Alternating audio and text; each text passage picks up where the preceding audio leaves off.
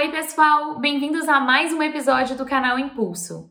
A entrevistada de hoje é Carol Pfeiffer. Carol, ao longo de toda a sua vida, incentivou o empreendedorismo.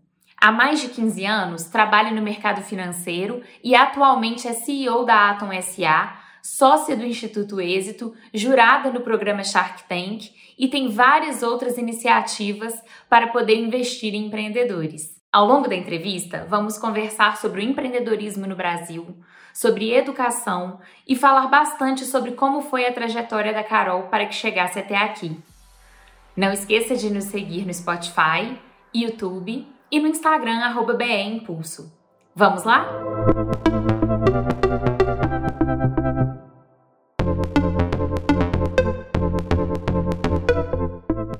que você, assim, na sua vida, se viu empreendedora e quis empreender? Eu acho que eu sempre fui empreendedora, na verdade, porque meus pais, eles têm, um, assim, essa característica empreendedora, né? Meus pais casaram muito novos, então eles não tinham muita grana. Minha mãe começou fazendo roupa para minha irmã, né? A minha avó tinha confecção de adulto e a minha mãe começou fazendo roupa para minha irmã porque ela não tinha como comprar.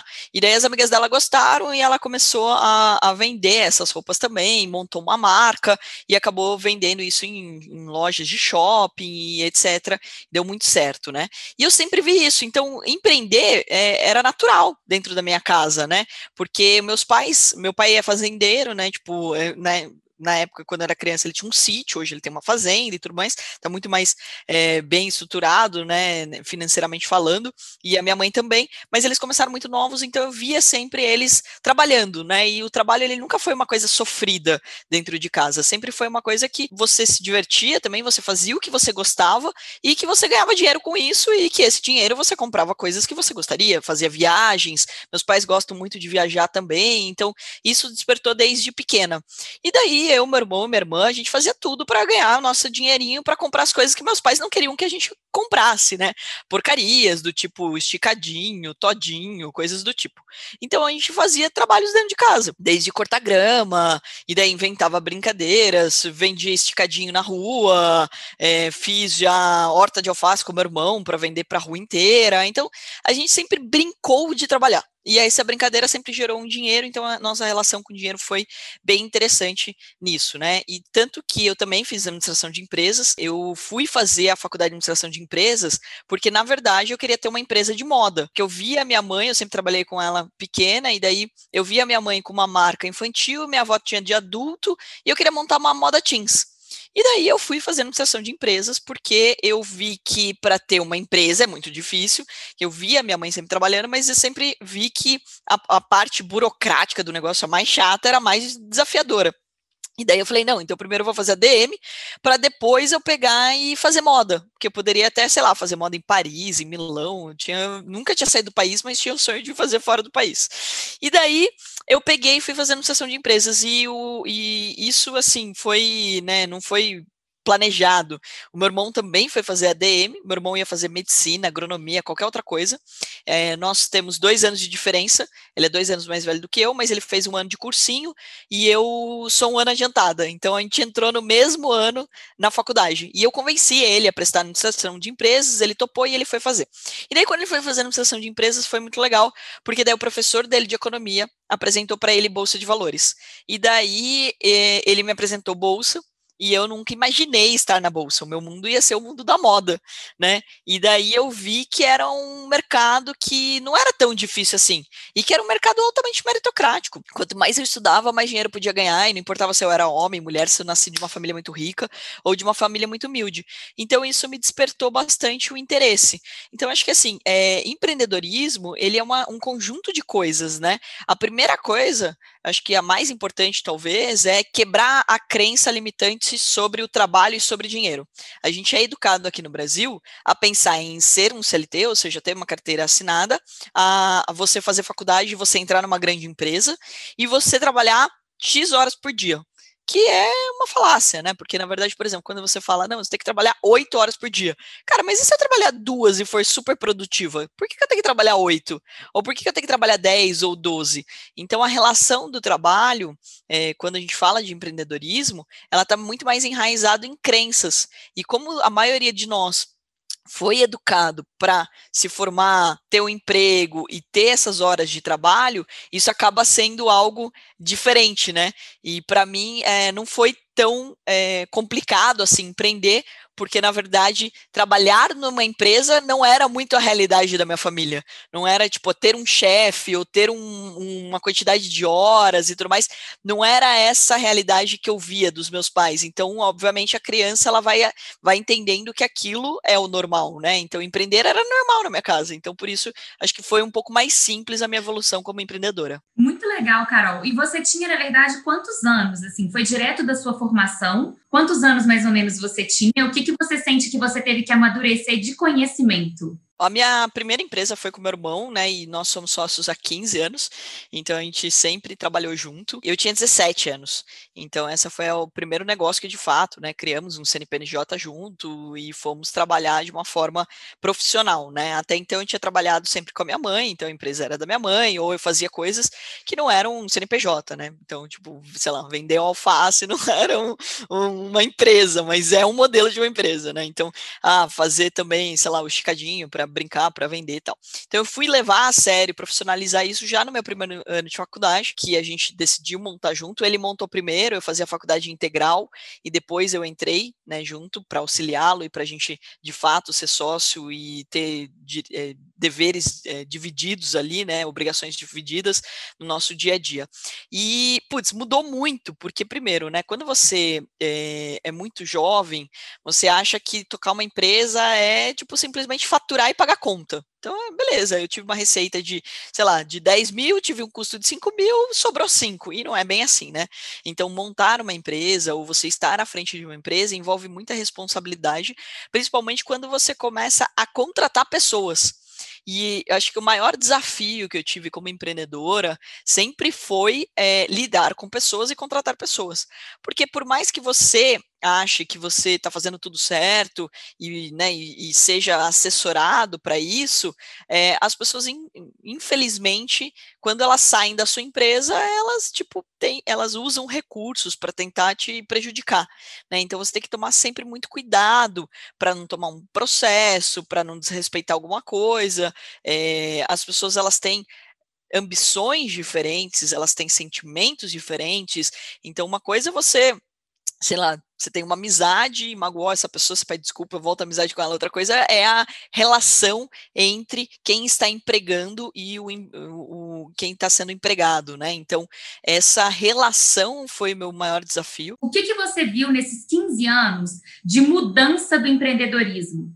De mudança do pensamento empreendedor, do perfil empreendedor? Ah, isso é muito legal, porque eu acho que, primeiro, que a gente cresceu, né, como eu já falei, de uma crença limitante sobre, o, sobre a relação de emprego, né, de trabalho, e também sobre dinheiro. Então, acho que aos poucos isso foi alterando, mudando, mesmo porque o jeito como as pessoas vivem está mudando, né? Então, conforme foi avançando também a tecnologia, a internet, as pessoas foram percebendo que elas podem ter, primeiro, negócios escaláveis, onde você pode estar tá no mundo todo. Segundo, você pode ter um trabalho onde de fato você tem a liberdade, é, não só geográfica, mas também a liberdade de horário e tudo mais, né, de você poder é, trabalhar no horário que você é mais produtivo, porque essa é uma coisa que as pessoas elas têm crenças em relação de rotina, né? Eu tenho que trabalhar de tal horário até o horário e já é provado que tem pessoas que são mais produtivas em um, um determinado horário do dia, tem outras pessoas que gostam mais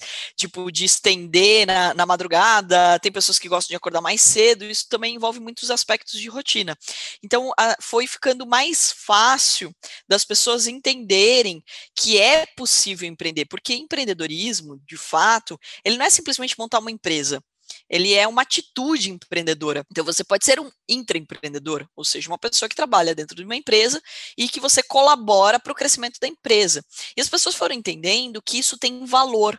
Muitas vezes, né, eu escutava lá atrás, principalmente, né, há 15 anos quando eu comecei a ir operar na bolsa, que as pessoas falavam: "Não, mas eu tenho que entrar numa empresa, eu tenho que trabalhar dentro dessa empresa e tudo mais, tal, e daí eu vou ter um plano de carreira e eu vou crescendo". E só que não adianta eu querer fazer muito mais por essa empresa porque ela não vai me pagar mais. Ah, não, eu quero ter mais dinheiro, então eu preciso de dois ou três empregos. Muitas vezes, até alunos meus falando a respeito disso. Mas você não precisa de dois ou três empregos. Não, eu preciso, porque senão eu não vou ter essa receita. Não, pega um dos seus empregos, né? Vê qual o teu líder, qual o teu chefe que pode te valorizar mais e mostra para ele resultado.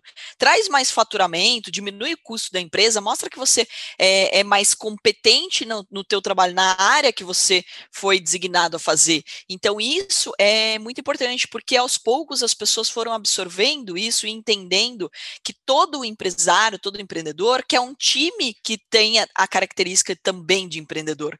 Porque se o seu time é empreendedor, a empresa vai muito mais longe. Então, as pessoas começam a se sentir parte daquilo. E daí, de fato, você consegue adotar uma meritocracia. Então, hoje, ninguém quer simplesmente pagar um salário fixo para alguém. A gente quer que a pessoa tenha um fixo, mas ela tenha um variável em cima de metas, em cima de performance, porque isso vai criando essa cultura e esse sentimento. E é muito melhor você ter uma pessoa que é, planeja, que executa, que faz muito bem feito, do que você ter cinco que são simplesmente contratados para fazer exatamente aquilo. E que hora que é que cinco para seis, ela já está na porta do seu escritório para ir embora.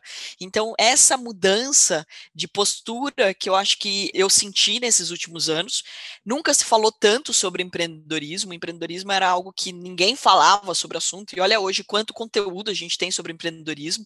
Né? A gente tem, igual essa entrevista que você está fazendo, para a gente falar simplesmente sobre empreendedorismo. A gente tem podcasts na internet, a gente tem cursos, a gente tem livros, a gente tem um monte de conteúdo para instigar as pessoas a serem empreendedoras. E aqui no Brasil isso é essencial, porque a gente foi educado num outro formato. É diferente, por exemplo, do mercado americano. Por que, que os Estados Unidos é a potência que ele é? É também cultura, é o jeito como ele foi educado, é o jeito como ele foi colonizado, é a relação dele com o dinheiro. São várias crenças que nós temos que eles não tiveram. Então, é, é isso aos poucos foi mudando, né? E eu fiquei muito feliz que no começo de 2019, né, eu conheci o Janguier Diniz, presidente do Instituto Êxito hoje, que ele é né, o fundador do Ser Educacional, e eu contei para ele da minha vontade de ajudar a transformar a educação financeira do brasileiro, porque eu acho que empreendedorismo e educação financeira estão diretamente relacionadas. E daí eu falei para ele que eu queria ajudar. Por que ajudar, né? Porque eu acredito que ninguém muda nada sozinho. Então você precisa. Se eu falar um monte de coisa aqui, ninguém colocar em prática, eu não ajudei ninguém. Eu só estou ajudando as pessoas se eu compartilho algum conteúdo e elas colocam em prática e elas ajudam outras pessoas e isso vira uma espiral positiva do bem. Então eu falei isso para ele, ele me convidou e eu sou sócia fundadora do Instituto Êxito. O Instituto Êxito é um instituto de empreendedorismo. Hoje a gente tem mais de 350 50 cursos, um pouco mais de um ano de existência, mais de 350 cursos de graça falando sobre empreendedorismo, falando sobre empreender no CNPJ do outro, igual o Geraldo Rufino fala muito bem sobre a, a questão de antes de você sair montando empresa, faça acontecer dentro da empresa que você está trabalhando, empreenda no CNPJ do outro, ou seja, no risco do outro. Então, isso é uma coisa muito inteligente que as pessoas estão começando a absorver. E avançou muito, né? Há 15 anos, os meus cursos eram presenciais, hoje são tudo online. E graças à internet, avançou muito a velocidade com que as pessoas elas absorvem essa, essa informação. E a gente está num movimento onde as pessoas entenderam que falar de empreendedorismo é importante e que elas compartilham com outras pessoas e elas entram dentro das casas e isso avançou muito. Então eu vejo que assim, dos últimos cinco, seis anos, a velocidade que a gente ganhou, o que não foi feito nos últimos 10, 50, 100 anos, a gente fez nos últimos cinco. Então isso é, tem mudado muito a característica do empreendedor. E assim, Carol, tô te perguntando porque eu tive duas vezes em Israel e a gente é, vê um ecossistema empreendedor do país e a gente vê a força que o governo tem, inclusive como incentivo. E você citou, obviamente, os Estados Unidos, onde não só a educação é muito diferente, como a força, o ecossistema inovador é completamente diferente. Como no Brasil, os empreendedores jovens brasileiros romperem isso? Esse é um ponto bem importante, né? É, primeiro porque acho que a maioria das pessoas elas acabam é, culpando sempre o governo, mas a gente tem que lembrar que o governo é feito por pessoas. Então, ou seja, nós somos tudo isso, né? Então, se não existe uma cultura, se o governo ele não toma decisões que fortalecem o empreendedorismo, nós também no dia a dia, é, de uma forma inconsciente, também não estamos fazendo o nosso papel. E esse foi um dos motivos do Instituto Êxito ser criado. Então, a gente criou com a intenção de não ser, de nenhuma forma, dependente do governo, porque essa é uma iniciativa que a gente vê, por exemplo, no, nos Estados Unidos, que é muito nobre. Então, mesmo a gente pagando os impostos e tudo mais, esperando isso, né, que é o que a gente espera, que o governo resolva ah, os problemas da sociedade, como saúde, educação, segurança. Então, a gente não pode deixar de fazer o nosso papel. Então, só o dinheiro do imposto mais, infelizmente, não vai ser bem administrado e não vai executar o que precisa ser executado. E nos Estados Unidos você vê isso. Pô, uma cidade pequena, onde ela gostaria de ter um teatro, ela não fica esperando. Ela reúne os empresários da cidade e eles fazem o teatro acontecer. Então, é muito comum você ter institutos sendo criados com uma solução, um instituto onde é, ele vive de doações, ou seja, ele vive da iniciativa privada, mas ele é uma, uma um bem para a sociedade, é um bem público. Né, onde qualquer um pode usufruir. Então, essa mudança de cultura, ela está aos poucos sendo inserida no Brasil. A gente tem vários casos né, de movimentos incríveis, como é o Instituto Êxito, como é Mulheres do Brasil, da Luísa Trajano. Então, ou seja, a gente tem movimentos acontecendo que são feitos com dinheiro privado de pessoas, de grandes empresários, de grandes empreendedores, e que beneficiam a sociedade como um todo, que são abertos ao público, que são de graça. Então, eu acho que é essa mudança que a gente precisa vislumbrar. É isso que eu acho que a gente tem que cada vez mais incentivar aqui no Brasil. E um ponto bem importante, um, de você não, não sair criando movimentos ou institutos. Então se associa a coisas que já existem, né? Essa questão da doação, né? O brasileiro por muito tempo ele olhava isso como não, isso é um absurdo, por que, que eu tenho que doar? Mas o governo que deveria estar fazendo isso, mas ele não está fazendo do jeito que a gente gostaria. Então vamos fazer nós. Porque nos próximos anos, quem vai viver nesse mundo, nesse, nesse país, é você. Então, ou seja, ao invés de você ficar procurando mudar de país, por que, que você não procura fazer o seu país ser melhor, né? Eu sou uma pessoa que sou apaixonada pelo Brasil. Eu sou bem nacionalista, né? Eu acho que a gente tem que defender a nossa bandeira. Então, por exemplo, os Estados Unidos, se você observar, pô, eles são muito nacionalistas, né? Eles realmente defendem, né, isso. Então, é, pô, ele lá é até, né, até dá medo às vezes de o quanto eles defendem, mas é bonito de ver. E eu acredito que o Brasil aos poucos está transformando isso. Então eu acho que o brasileiro acreditando no potencial que o Brasil tem a gente vira uma máquina, porque a gente já é muito melhor por vários aspectos. Primeiro, pela questão do nosso próprio território, a gente foi abençoado por Deus na nossa natureza, que é um clima maravilhoso, a gente tem uma terra super produtiva, a gente ignora o agronegócio como se fosse alguma coisa ruim ser celeiro do mundo, igual muitas vezes eu escutei. A gente não tem orgulho disso, que deveria ter, por exemplo. A gente não tem orgulho muitas vezes de falar. Então, acho que a gente tem que cada vez mais abraçar a causa brasileira. O que, que a gente tem de bom? Bom. Não tentar ser é, bom em alguma coisa que a gente não é ainda, mas sim principalmente focar no quais são as qualidades que a gente tem aqui, quais são os empreendedores que a gente tem aqui, e fazer com que esses empreendedores cresçam cada vez mais, compartilhar histórias de grandes brasileiros, né? E não ter ciúmes ou né, inveja de alguém que teve sucesso. Ah, o que, será que ele fez de errado? É, muitas vezes a gente vê isso, a gente vê ataques na internet, né? Não, ele deve ter feito alguma coisa errada, deve estar roubando, vendendo alguma coisa legal, não sei o quê. Então, não, peraí, o que, que essa pessoa está fazendo que eu posso também aprender com essa pessoa? E deixa eu compartilhar, porque se ela faz um trabalho bem feito, deixa eu mandar para outras pessoas. Se tem alguém que, por exemplo, né, no nosso caso, a gente está fazendo educação financeira, a gente está proporcionando isso para as pessoas. Se existe um instituto com 350 cursos de graça, Deixa eu contar para mais pessoas que esse instituto existe. Deixa eu contar para mais pessoas que tem esse movimento acontecendo. Porque uma das coisas que eu falo sempre, né? A gente mora tudo na mesma casa. Então, se a gente não, não se ajudar, quem vai se lascar somos nós mesmos, a gente mora em sociedade. Então, uma das coisas bem graves do Brasil é em relação à situação econômica do nosso país, que é da crença sobre dinheiro, e a gente aprendeu a cultura do endividamento e não do investimento. Então, se a gente começar a compartilhar com outras pessoas conteúdo sobre dinheiro, o que, que vai acontecer? Ah, o fulaninho ali vai ganhar mais dinheiro. Se ele ganhar mais dinheiro, ele vai continuar gastando dinheiro. Agora, se eu não ganho dinheiro e e você não ganha dinheiro, a gente não vai na padaria do seu Zé, a gente não vai na quitanda da Dona Maria, a gente não vai num restaurante. Ou seja, a gente vira a âncora da economia, a gente trava a economia. Então, eu acho que o que precisa hoje é, acontecer é o brasileiro entender o que, que precisa ser feito, o que, que já está sendo feito, que é muito bem feito, para compartilhar, para ajudar a crescer, e o que, que pode ser feito, o que, que só depende de você. Antes de você pedir para alguém, ou a gente cobrar, ou a gente julgar, ou, ou criticar, a gente pensar o que, que, eu, o que, que eu posso fazer. Quantas pessoas. Eu posso impactar 10 pessoas com esse vídeo, por exemplo? Essa entrevista serviu para mim. Eu posso chamar mais 10 pessoas, pelo menos, para conhecer isso do que a gente está falando aqui e plantar essa sementinha? Pô, eu já estou fazendo bem, né? Então não adianta a gente querer mudar o mundo se a gente não dá bom dia pro porteiro. Então eu acho que no final do dia a gente tem que começar a pensar em pequenas coisas que estão dentro do nosso alcance e colocar isso no nosso mapa, que é assim que a gente vai mudar essa cultura do brasileiro, né? E não é esperando que o governo faça alguma coisa ou que algum líder venha e nos salve disso. Não é. É simplesmente pensando, pô, eu conheci sobre empreendedorismo e uma pessoa aqui do meu lado, ela não tem essa cabeça ainda. Deixa eu mandar esse vídeo para ela, ou deixa eu falar um pouco para ela sobre empreendedorismo, ou presentear com um livro que possa ajudá-la a entender. É nessas pequenas ações que a gente vai mudar.